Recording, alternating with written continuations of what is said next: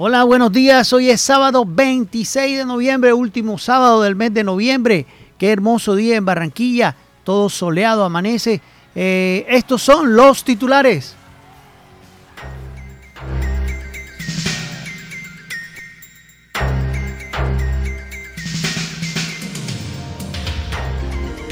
Suspenden por tres meses a funcionarios de migración que agredió a ingeniero. Gobierno y ELN invitan a Estados Unidos, España y seis países más a acompañar el diálogo.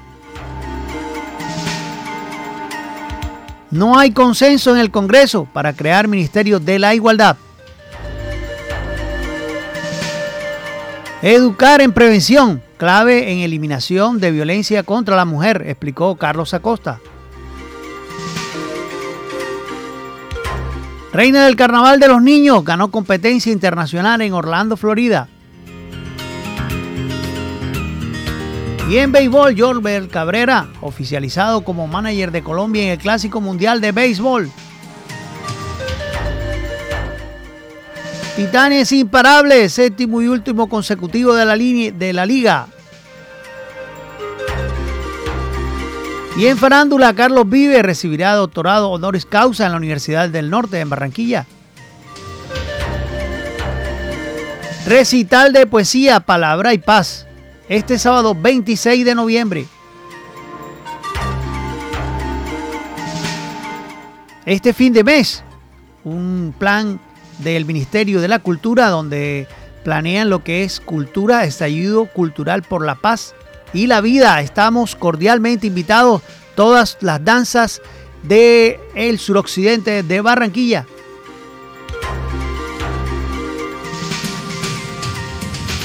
México se cita con Argentina, confiado en hacer algo más que jugar como nunca en el Mundial.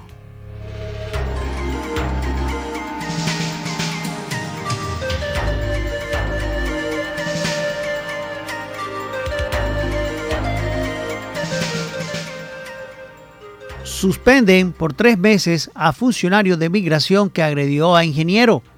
La Procuraduría General de la Nación suspendió en tres meses, por tres meses, de su cargo a Jaime Alonso Sánchez. Esto fue tendencia en esta semana en redes sociales. Vimos como un funcionario de Migración Colombia que agredió al ingeniero Juan Ramón Camarillo cuando regresaba de Brasil. El Ministerio Público también ordenó abrir una investigación disciplinaria en su contra del funcionario adscrito a la Unidad Administrativa Espacial Migración Colombia. La agresión contra Camarillo se produjo en el Aeropuerto Internacional El Dorado, en Bogotá. La medida es de carácter provisional e inmediata y durante el tiempo que dure suspendido Sánchez no podrá recibir remuneración del Estado y sin recurso legal alguno. Caracol Radio, que fue la, la, la fuente, informó que la Procuraduría realizará una visita a las instalaciones de la Unidad Administrativa Especial de Migración Colombia con el propósito de conocer la certificación laboral del señalado agresor para verificar su tiempo de servicio, cargo, salario y su contra. Él bueno, en contra de él ya existe una investigación por falta disciplinaria. Entre las personas que serán citadas por las autoridades aparece la señora Sandra, Sandra Barba, la viajera que también regresaba de Brasil y que hizo viral el video de la agresión contra el ingeniero Camarillo. En las imágenes se compartió en redes sociales, la mujer denunció a Sánchez por haber pateado al ingeniero delante de otros funcionarios de Migración Colombia y aseguró que minutos antes le lanzó una trompada. Barba dijo a los periodistas que ella y Camarillo requirieron a los funcionarios porque no funcionaban los equipos para el registro biométrico. Allí empezó un intercambio de palabras con el ingeniero y luego vino la agresión. La Procuraduría dio un plazo máximo de dos meses para que realice la visita al lugar de los hechos en el propósito de obtener registros fílmicos existentes de las cámaras en el aeropuerto.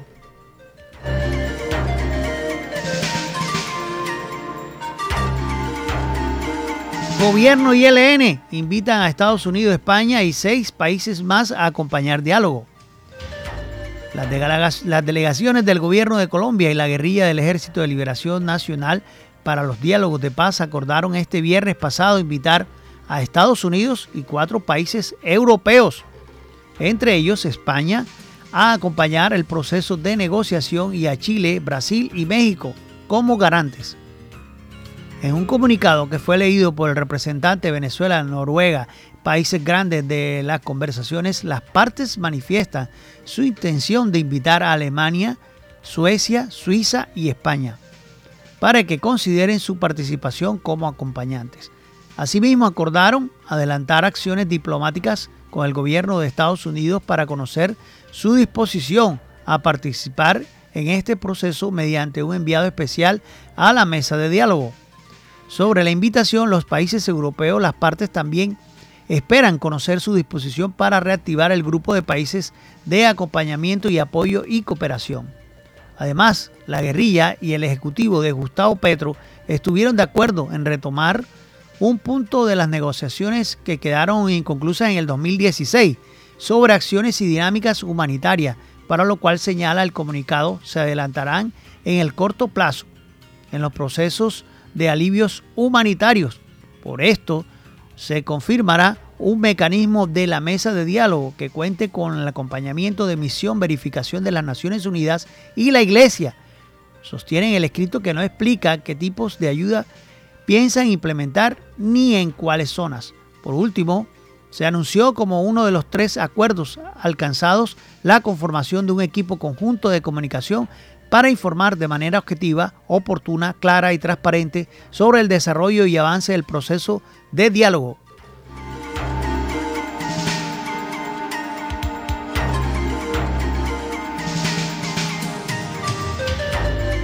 No hay consenso en el Congreso, no se ponen de acuerdo. Pero ¿por qué no se ponen de acuerdo?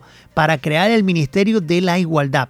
Por no haber consenso suficiente en las comisiones conjuntas de Senado y Cámara para iniciar el estudio del proyecto de ley que crea el Ministerio de la Igualdad, esta iniciativa no ha alcanzado a despegar en el Congreso.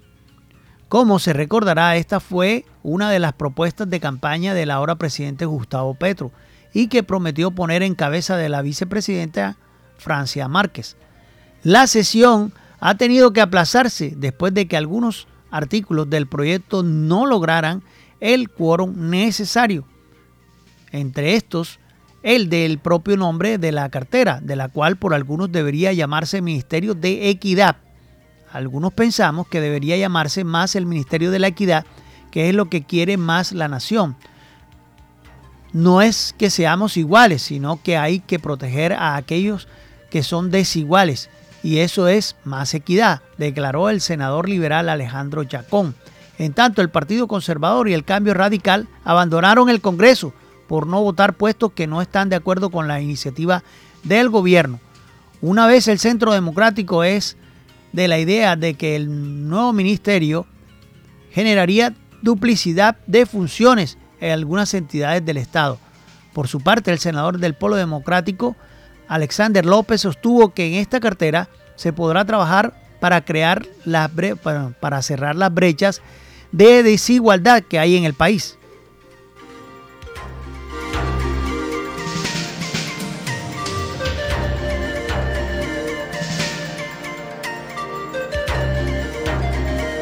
Educar en prevención, clave en eliminación de violencia contra la mujer. Hemos visto esta semana hechos acá en el barrio La Paz donde no es, no es justo, no es justo que se castigue de esa forma a una mujer y se agreda de esa forma a una mujer.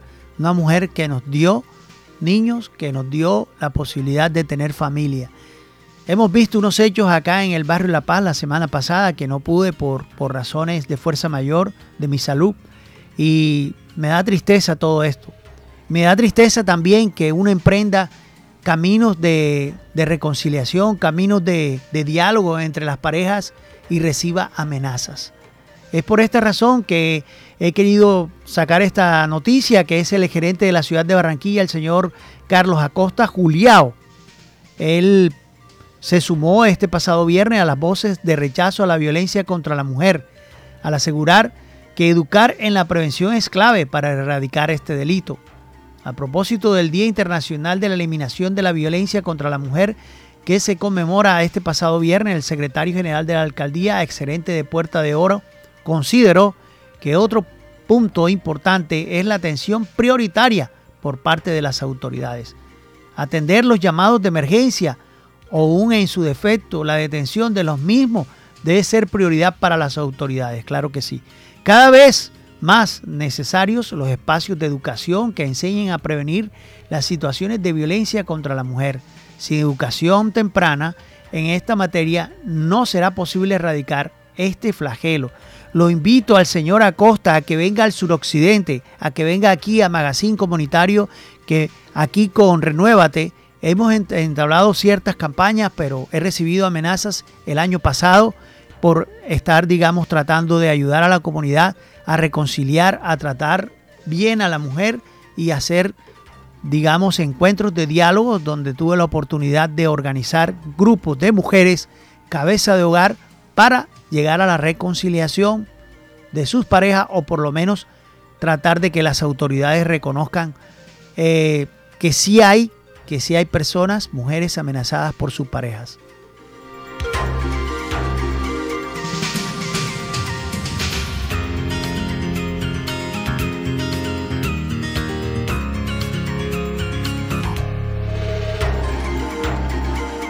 Y en farándula vemos como la reina del carnaval de los niños ganó competencia internacional en Orlando, Florida. Este fin de semana la reina del carnaval de los niños 2023, Tayana Rentería de Ávila, representante de, de, tradiciones de Barranquilla y Colombia en las competencias All Dance International, que reúne a escuelas de danza y bailarinas eh, provenientes de 50 países del mundo. En el primer día del turno, junto a su escuela de danza, Julie de Donado, Tayana logró dos últimos primer lugar, sus dos últimos primer lugar en la categoría de danzas étnicas a ritmo de Mapalé, junto a las reinas de los niños 2022. Victoria Char Warner y en la modalidad de Jazz Open junto a sus compañeras de baile.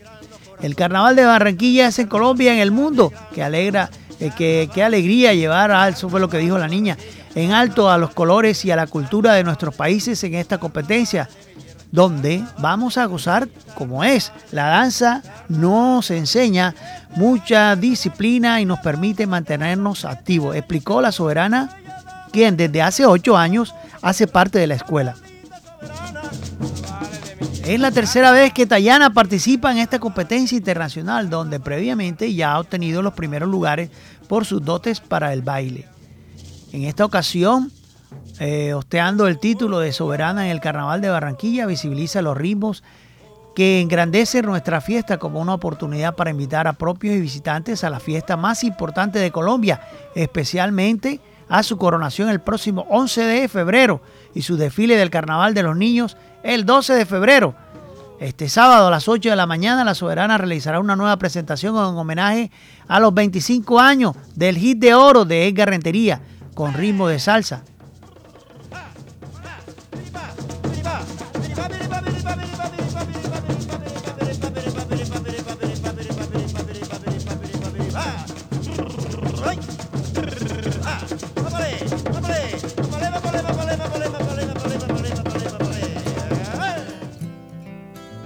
Bocaribe Radio 89.6 FM.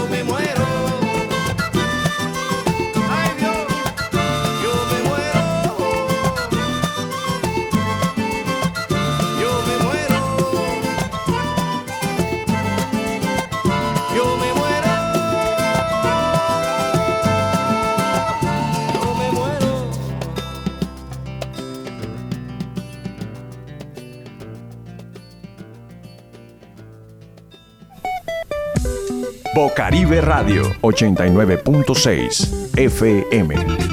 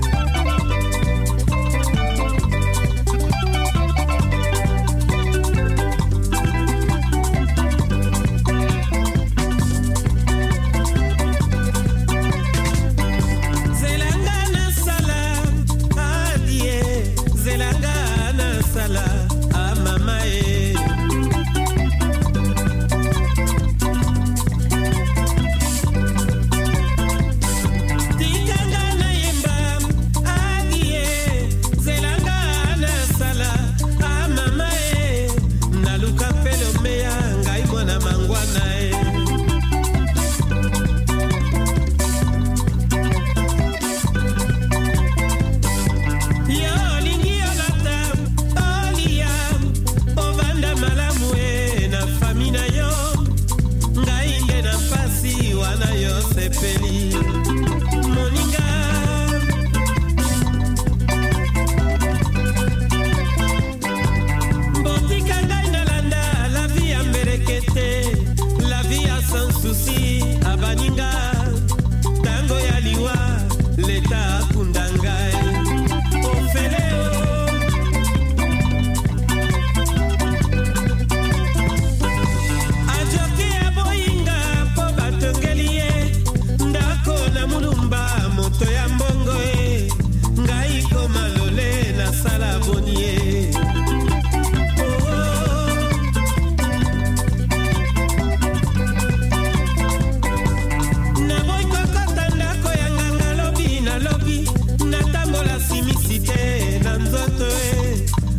Moto na monoko lokola 57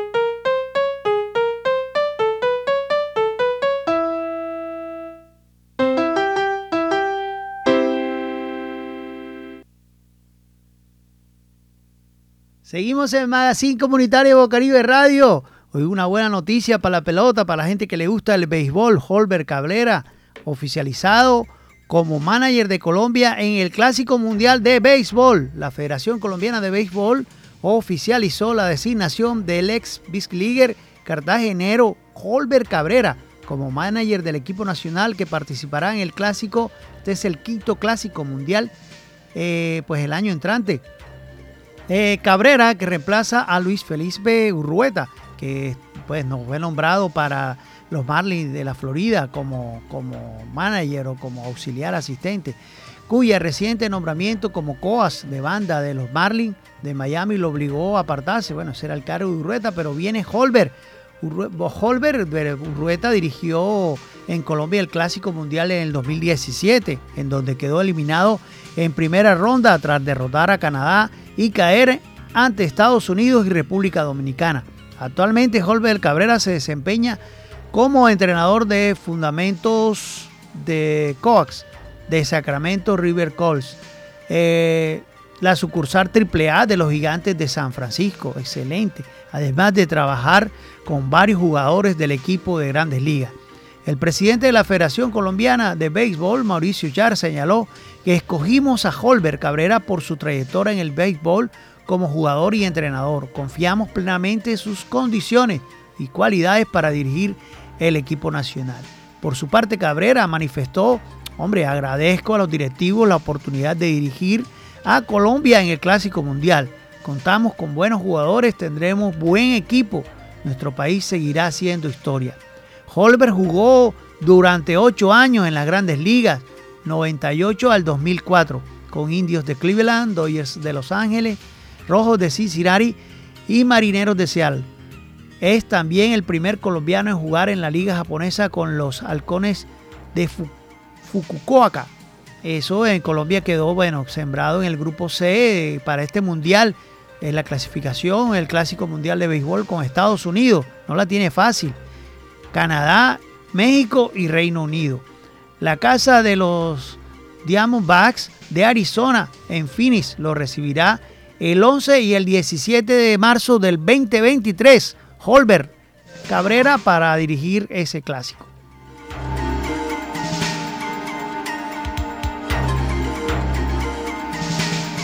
Y en baloncesto vemos a unos titanes imparables, séptimo título consecutivo de la liga. Titanes no tiene techo. Desde su creación en el 2018 siempre ha saboreado las mieles del triunfo y los títulos en la Liga Profesional de Baloncesto de Colombia. Este, este pasado jueves no fue la excepción con el Caribe Store de, los, de San Andrés, donde obtuvo pues, su séptimo título consecutivo en este torneo, primero en condición de local. Los dirigidos por Tomás Díaz salieron decididos a liquidar la serie a la que llegaron con ventaja de 2 por 0 al Coliseo de Elías Chewin, colmando, colmado hasta las banderas. Era una oportunidad de oro que no estaban dispuestos a dejar pasar. Pese a la dura resistencia que opuso el equipo de San Andrés, Titanes fue más y ratificó por qué ha tenido una, eh, una hegemonía pues, en el baloncesto profesional de nuestro país en los últimos cuatro años, el cual comenzó marcando el paso con sus jugadores importantes y el primer cuarto terminó con ventaja 20-15, fue el primer, el primer cuarto. El segundo, la creación de Caribbean Store fue eh, vigorosa, logró darle vuelta al marcador gracias a varias cestas de tres puntos Soren de Duque con 14 hizo una gran aporte para el, para el quinteto isleño. No, no aumentarán la diferencia que terminó siendo de 3 unidades, 48-45 cuando se fueron al descanso. Pero el tercero, Titanes logró pasar de nuevo frente al doblete del panameño Ernesto Ogliv, que hizo estrellar el júbilo al público asistente al Elías Chewin. Caribbean Store no se rendía y en cada avance trataba de estrechar la diferencia. Pero al final, pues el último periodo, Titanes fue aplanador y sepultó las esperanzas de Caribbean Store de descontar en la serie. Esto es lo que respete al final, la pizarra fue 94-68. El periodo fue llegar a 100, a 100 puntos. Al final, la tripeta Samuel Swans dejó el marcador final 97-74, que convirtió a Titanes en esta campeón en un equipo de leyenda.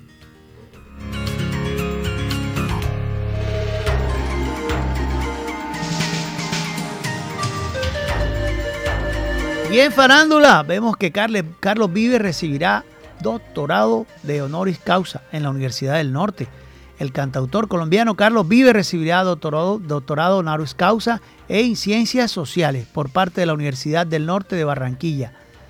La entrega de doctorado será en Barranquilla el próximo octubre del 2023 durante la celebración de la Cátedra Europa de la universidad, indicó la institución en un comunicado en el cual señala que en esa reunión se saltará la obra musical de Carlos Vives, oriendo de la vecina ciudad de Santa Marta, desde el 2021 la Universidad del Norte viene estudiando la obra de Carlos Vives para evaluar su impacto y contribución a la cultura colombiana, entendiendo que su música se ha concentrado en difundir y promover la, entidad, la identidad de nuestro Caribe colombiano. Agrega el comunicado según el cual también se presentará un libro sobre la vida y obra del cantautor Samario.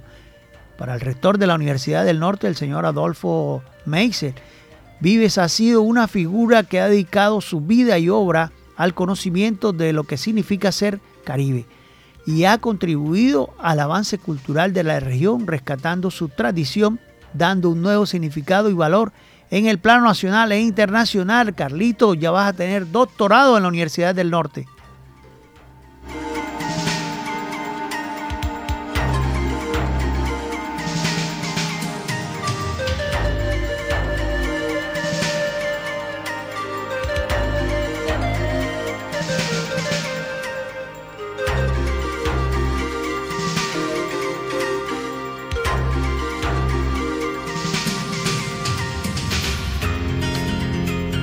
Seguimos en Magazine Comunitario Bocaribe Radio en los 89.6. Hay un comunicado que nos hace llegar el Ministerio de Cultura en donde ellos pues nos hacen una invitación especial a todas las personas que trabajamos por la cultura en el suroccidente de Barranquilla y quisiera leerlo porque hace parte del trabajo que se viene haciendo aquí en Magazine Comunitario Bocaribe Radio.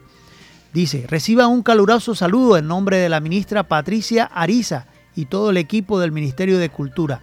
Para nosotros es muy grato saber que desde los territorios las artes resisten y se conectan con esta ponente iniciativa, esta potente iniciativa ciudadana que se ha denominado Estallido Cultural por la Paz y por la Vida.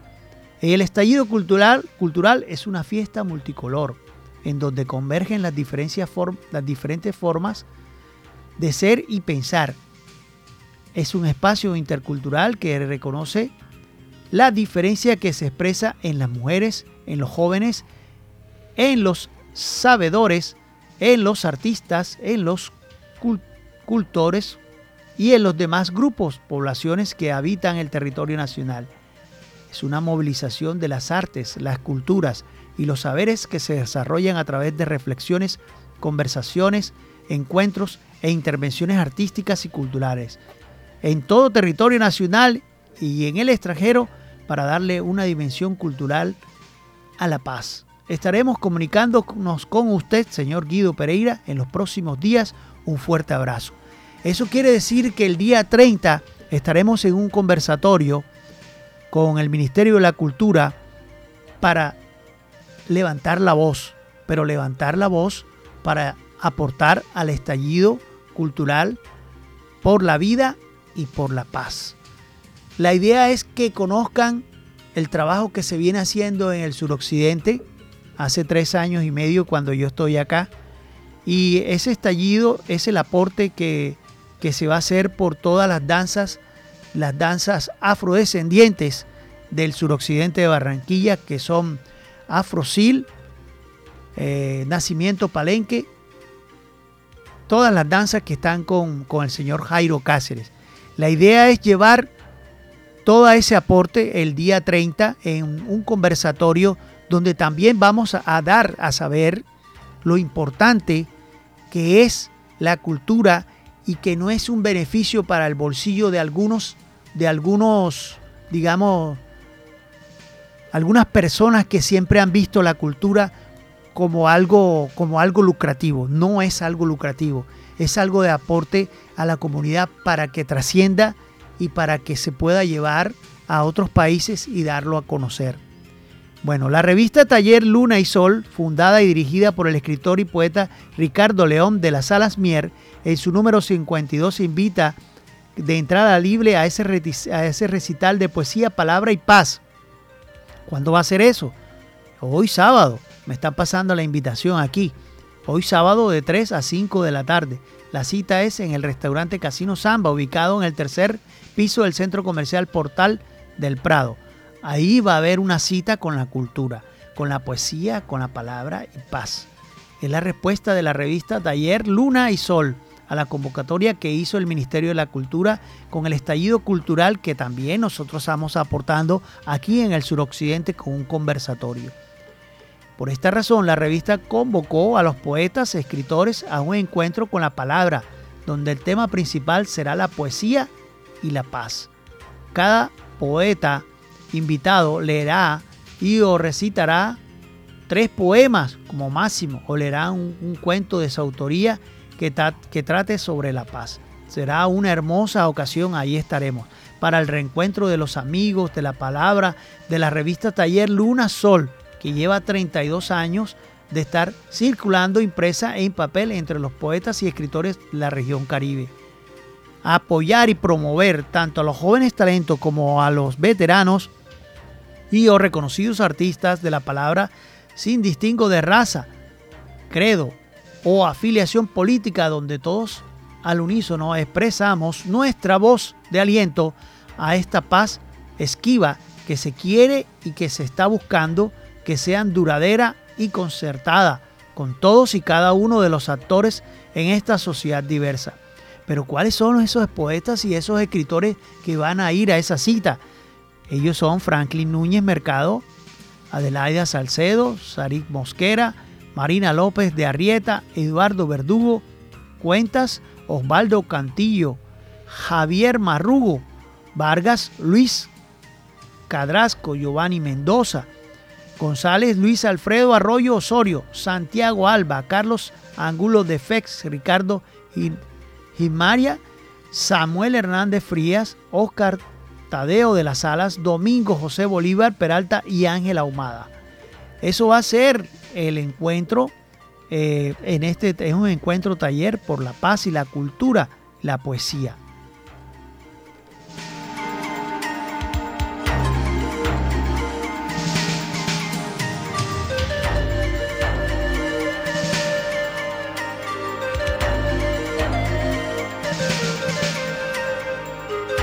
Seguimos en Magazine Comunitario. Eh, vemos a un Argentina y un México, un encuentro para, para este partido este sábado. Motivada la historia de su rival, la selección mexicana enfrentará este sábado a Argentina en el Mundial de Qatar, confiada esta vez en la final del partido de sus hinchas. No repitan la lapidaria frase jugamos como nunca y perdimos como siempre. Será uno de los partidos más importantes de México en su historia porque tiene cuentas pendientes con los albicelestes a la que nunca le han ganado un, un, torneo oficial, a pesar de que en ocasiones como el Mundial de Sudáfrica los sudamericanos estuvieron cerca de ser eliminados por, el Tri. El partido de este sábado tiene buenos ingredientes, la obligación de los argentinos de ganar, por lo menos empatar para no ser eliminados. Eh, y el empeño de los mexicanos de demostrar que no son así. Bueno, eso es lo que se viene en el partido. Eh, vemos que hay un Emiliano Divo, que es, el, que es el arquero, que estará en ese sorteo, pues el guardameta estará aquí, el delantero de Sevilla, Jesús Manuel Corona, y pese a que el goleador Raúl Jiménez. Eso es lo que se viene del partido México-Argentina eh, por el grupo C.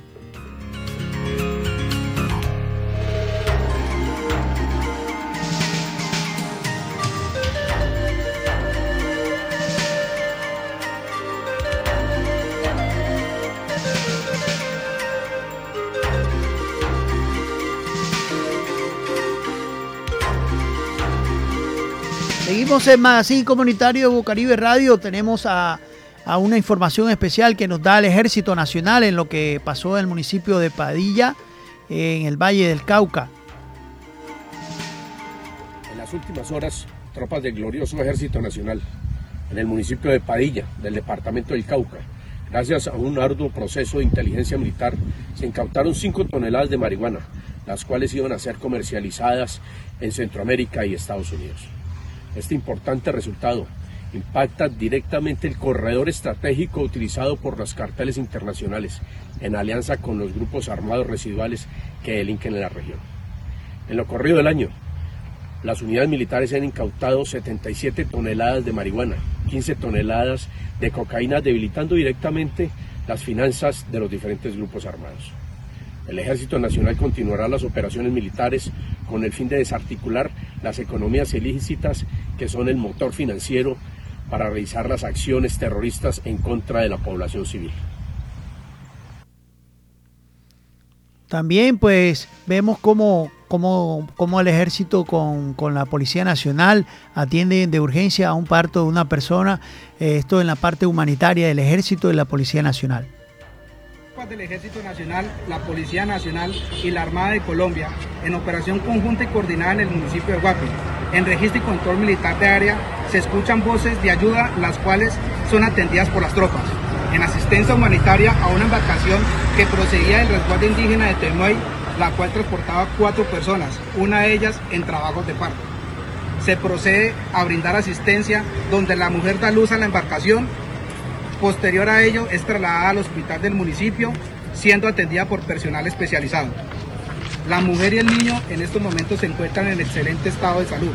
La Fuerza Pública felicita a la nueva madre y ratificamos nuestro compromiso con la seguridad y la protección de los habitantes de Pacífico colombiano. Seguimos en más, sin Comunitario Bocaribe Radio, los dejamos con este tema que espero que les guste.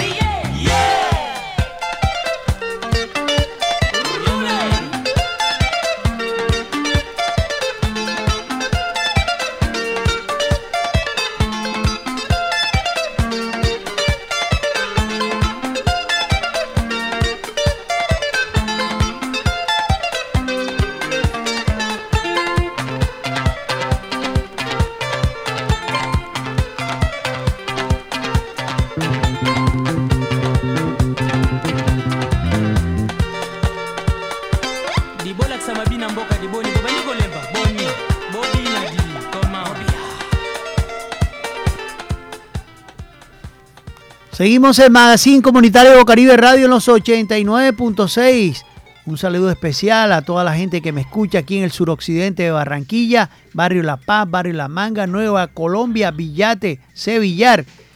Por estos días vemos unas tarifas de aire que no es un secreto, que cada vez más alta. Me, me escribe aquí una señora del barrio Sevillar, no voy a decir nombre. La señora me dice que el mes pasado ella canceló 163 mil pesos. Normalmente siempre le llegaban 100, 120. No tiene aire, viven las mismas cuatro personas, simplemente hay dos abanicos y un televisor. Y no es justo, dice la señora, aquí me escribe, me dice que no es justo, no es justo porque es que no es justo que le vaya a llegar en este mes, habiendo pagado una, una tarifa súper alta, que normalmente eran 100, 120 y pagó 163 el mes de octubre. Y este mes de noviembre le llegó una tarifa de 240 mil pesos. Pero yo le pregunté a esa señora, bueno, dígame, dígame algo. ¿Usted ha llamado a la línea de, de aire? Sí, yo llamé, sí señor, yo llamé, me dijo la señora. ¿Y qué le respondieron? Me dijo ella. Aquí tengo todo esto en el audio del, del WhatsApp. Y ella me dice, no, simplemente me dijeron de que las personas, de que las personas que les llegó caro, costoso el, el recibo, fue porque los, los señores que hacen la lectura, eso fue lo que le respondió el asesor del call center de, de aire.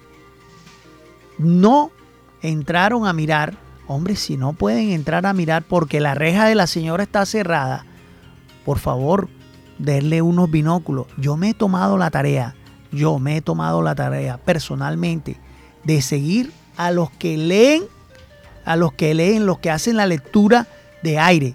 Y que me he dado cuenta que ahora sí traen binóculos. Ahora sí les dieron binóculos. Entonces, ¿qué está pasando? Es que quieren que las, que las tarifas lleguen costosas para que la gente se subleve y cierre carreteras y cierre de todo. Así no es. Así no es. Entonces, doten a esos muchachos de unos binóculos para que hagan buenas lecturas. Entonces, llama y dice, y le dice al Señor, porque esa es la respuesta que le dan. No se preocupe, señora, pague los gastos. Yo le dije, pero ¿cuáles gastos?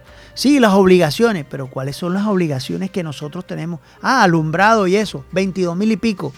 Que después le va a llegar el recibo real. Eso quiere decir que se equivocaron.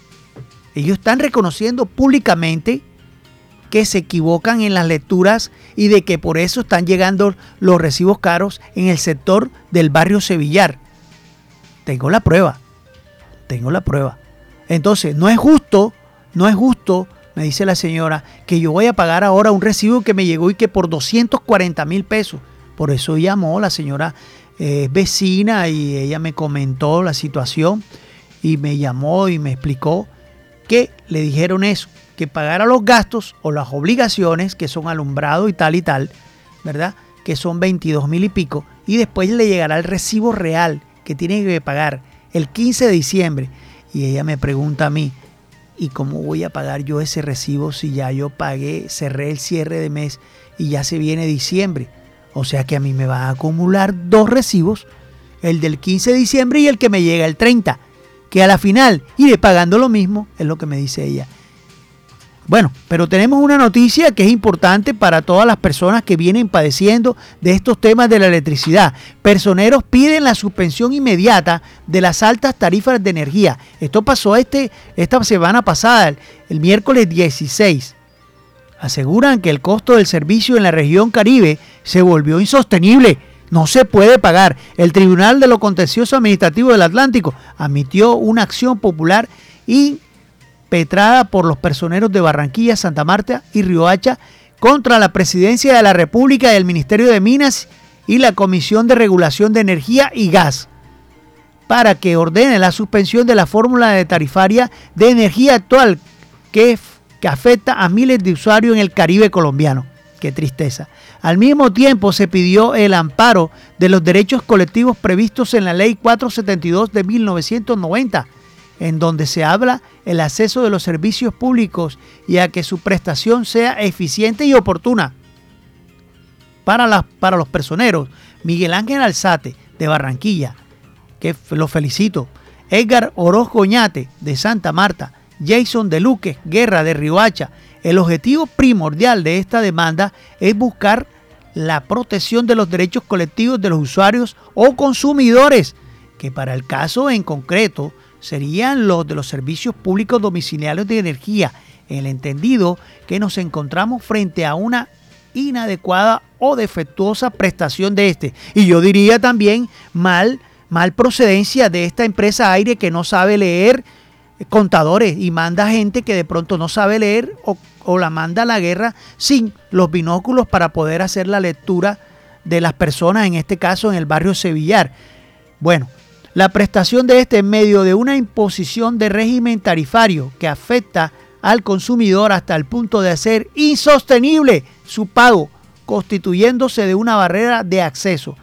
Adicionalmente, se la señaló el personero de Barranquilla con sus homólogos anteriormente si habían iniciado acciones por parte del gobierno nacional y locales para contrarrestar el alza de las tarifas. Sin embargo, los resultados hasta el momento no fueron los esperados y es por ello que nos valemos de, de esta nueva línea de acción jurídica, claro, es que toca así, que otorga la constitución política a la comunidad representada en las personerías para la protección de los derechos colectivos vulnerados.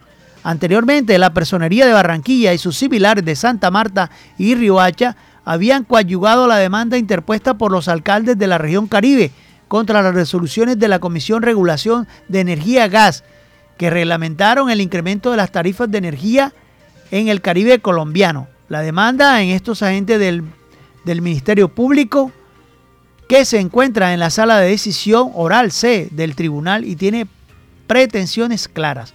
Ordenar la suspensión de la forma de la fórmula tarifaria que se fijó en la resolución que bueno, la resolución es la 010 de la CREP del 2020 como la del 78 del 2021 o en cualquier acto administrativo expedido por la CREP a fin de que ampara los derechos de los consumidores del servicio público de energía de los distritos de Barranquilla, Santa Marta y la región Caribe y que a él protege dicho derecho las tarifas de energía sean estables y asequibles en, ese, en especial los usuarios de la costa caribe, de tal forma que se ordene, es una orden ya, a las entidades acciones procedan a la revisión y análisis de los impactos sobre la modificación de los inacedores en la fórmula tarifaria en la costa atlántica, con el fin de definir si es adecuado o no su replanteamiento. En el caso de que tal sea la, conclusión, se establezca y defina las, los indeseadores más adecuados, de conformidad a los argumentos fáticos y jurídicos expuestos, les solicitamos de manera cordial que sirvan de cesar la violación del derecho colectivo al acceso al servicio público de la electricidad. Esto quiere decir que no es justo, no es justo y ya era hora, ya era hora. Es que desde hace rato, señor personero, se ha debido abandonar. Finalmente ellos señalan, con la misión de este medio de control se pondrán a recoger distintas posiciones que han surgido de diferentes sectores de la sociedad, como son gremios, grupos de vecinos, entre otros, para rebustecerla coadyuvando ante la acción a través de un ejercicio ordenado que refleje el sentir popular y no se ha visto vulnerado en sus derechos. Y no se ha visto vulnerado en sus derechos. Bueno, esto fue Magazine Comunitario. Le dejamos la tarea a aire para que revise, replantee y le dé los binóculos a los muchachos para que revisen la lectura y la hagan de mejor forma. Por favor, que falta el respeto con el usuario. Este fue el Magazine Comunitario Bocaribe Radio en los 89.6.